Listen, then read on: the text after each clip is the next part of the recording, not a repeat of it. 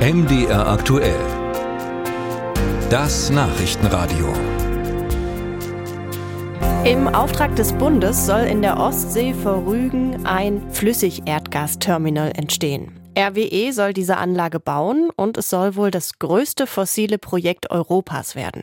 Vor Ort formiert sich jetzt allerdings Widerstand. Die 34 Bürgermeister der Insel Rügen haben sich mit einem Aufruf an die Bundesregierung gewendet. Ich habe darüber mit Reinhard Liedke, dem Bürgermeister von Selin, gesprochen. Hallo, guten Tag.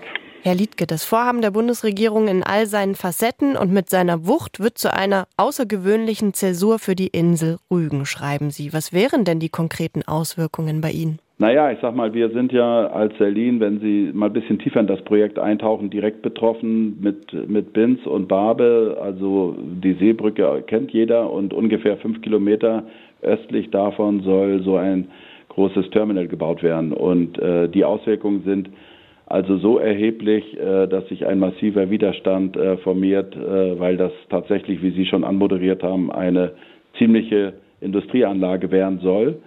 Und ähm, das ist natürlich kontraproduktiv für den Tourismus bei uns. Das heißt, Ostseeurlaub, wie wir ihn kennen, wäre dann nicht mehr möglich? Naja, der Ostseeurlaub ist schon möglich, aber die Urlauber kommen ja auch deswegen, weil sie eben die Ruhe genießen und den freien Blick auf die Ostsee haben wollen. Stellen Sie sich vor, wenn Sie also vier FRSU-Schiffe, so heißen die Erwärmungsschiffe, haben, die dann auch noch mit Erdgas bedient werden müssen. Das sind ja festliegende Tanker und dort kommen dann aus aller Welt die Erdgastanker ran.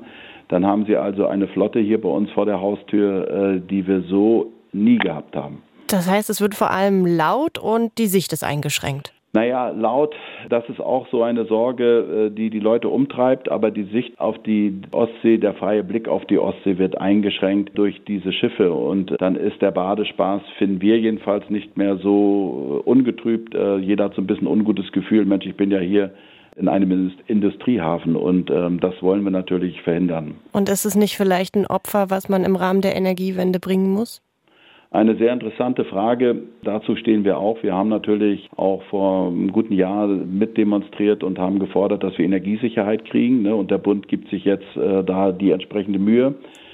Aber da haben wir jetzt auch im Zuge des Auslegungsverfahrens, ne, wir haben jetzt für die Pipeline vier dicke Aktenordner, die wir jetzt in kurzer Frist bearbeiten. Da wird eben zentral auch von uns, im Übrigen auch von der Landesregierung die Forderung aufgemacht, an den Bund überhaupt erstmal den aktuellen Nachweis äh, von LNG-Gas zu bringen. Durch diese Medienarbeit bekommen wir jetzt aktuelle Studien, dass sich die Gaslage entspannt hat, Gott sei Dank, äh, dass das alles gar nicht so notwendig mehr ist. Das muss erstmal konkret auf den Tisch. Damit wird ja auch das Vorhaben begründet. Ne? Sie schreiben auch, angesichts der in Europa bereits jetzt schon weitreichend zur Verfügung stehenden LNG-Terminal-Infrastruktur bescheinigen gutachterliche Einschätzungen, dass keine weiteren Kapazitäten benötigt werden. Ja, das, das sagt auch, wenn Sie, wenn Sie jetzt diese Studie aktuell Nummer 86, ähm, die gehen da schon ein bisschen drauf ein. Mhm. Die sagen das natürlich auch schon, dass wir durch die vorhandenen Infrastrukturmaßnahmen kriegen wir schon gut Gas und durch die Einsparung auch. Aber das ist eben ein Thema, wissen Sie, da sind wir natürlich als Gemeinde auch nicht so in dem Thema involviert. Bei uns wird diese Maßnahme begründet. Aufgrund der aktuellen Gasnotlage muss der Bund einfach diese Pipeline bauen. Aber bei Ihnen klingt es jetzt, als ob die Pläne der Bundesregierung vielleicht unnötig sind.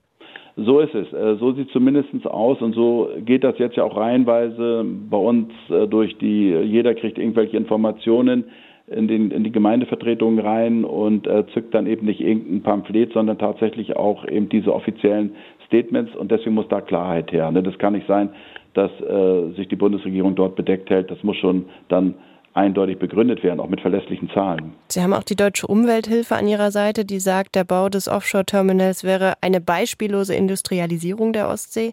Welche Chancen rechnen Sie sich denn aus, dieses Projekt jetzt wirklich zu stoppen? Naja, ich sage mal, ähm, gute Chancen, weil das, was die Umweltleute dort sagen, äh, betrifft natürlich oder trifft natürlich auch unseren Nerv. Ähm, die, wir leben, wir leben, wir sind ein kleinteiliges, schauen Sie, wir sind eine kleinteilige Ostseeküste, eine liebliche, schöne Natur äh, die die Leute lieben und genießen. Ähm, ein Fischerboot oder eine Fähre, die dort fährt, äh, das kennt jeder, das gehört dazu. Oder ein Getreideschiff, was, was hin und her fährt im Ukrainer Hafen. Ähm, diese Schiffe, die jetzt dort liegen, sind im Vergleich zu den Fähren, die, eine Fähre wie, wie der eine oder andere sie vielleicht kennt noch, die nach Schweden rüberfährt, ist 120, 130 Meter lang. Diese Schiffe sind 300 Meter lang, 43 Meter breit und 50 Meter hoch. Das ist schon, das ist schon ein, ein Teil. Und alleine diese Windlast, das ist ja eine Schrankwand. Äh, wir haben ja auch mal Windstärke 9 und 10 aus Nordost und 12. Da müssen Vorrichtungen für gebaut werden. Das ist irre. Sagt Reinhard Liedke, der Bürgermeister von Selin.